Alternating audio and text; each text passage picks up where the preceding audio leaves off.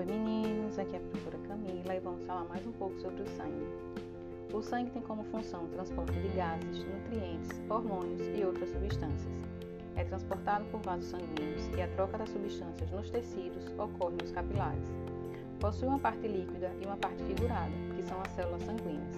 A parte líquida é chamada de plasma, possui 90% de água e algumas proteínas, como as albuminas, responsáveis pela pressão osmótica sanguínea e transporte de ácidos graxos e hormônios. As globulinas, que combatem infecções e transportam lipídios, e o fibrinogênio, que auxilia no processo de coagulação. A parte figurada é constituída pelos leucócitos, que são os glóbulos brancos responsáveis pela destruição dos microrganismos invasores, e pelos eritrócitos, conhecidos como hemácias ou glóbulos vermelhos. Os leucócitos podem ser granulosos ou agranulosos. Os granulosos são basófilos, eosinófilos e neutrófilos. Os basófilos liberam heparina, que é um anticoagulante, e histamina, que propicia maior eficiência na resposta dos anticorpos e neutrófilos a infecções, sendo também responsável pelas reações alérgicas. Os eosinófilos liberam substâncias tóxicas capazes de combater parasitas maiores, como as vermes. Liberam antihistamínicos, evitando alergias.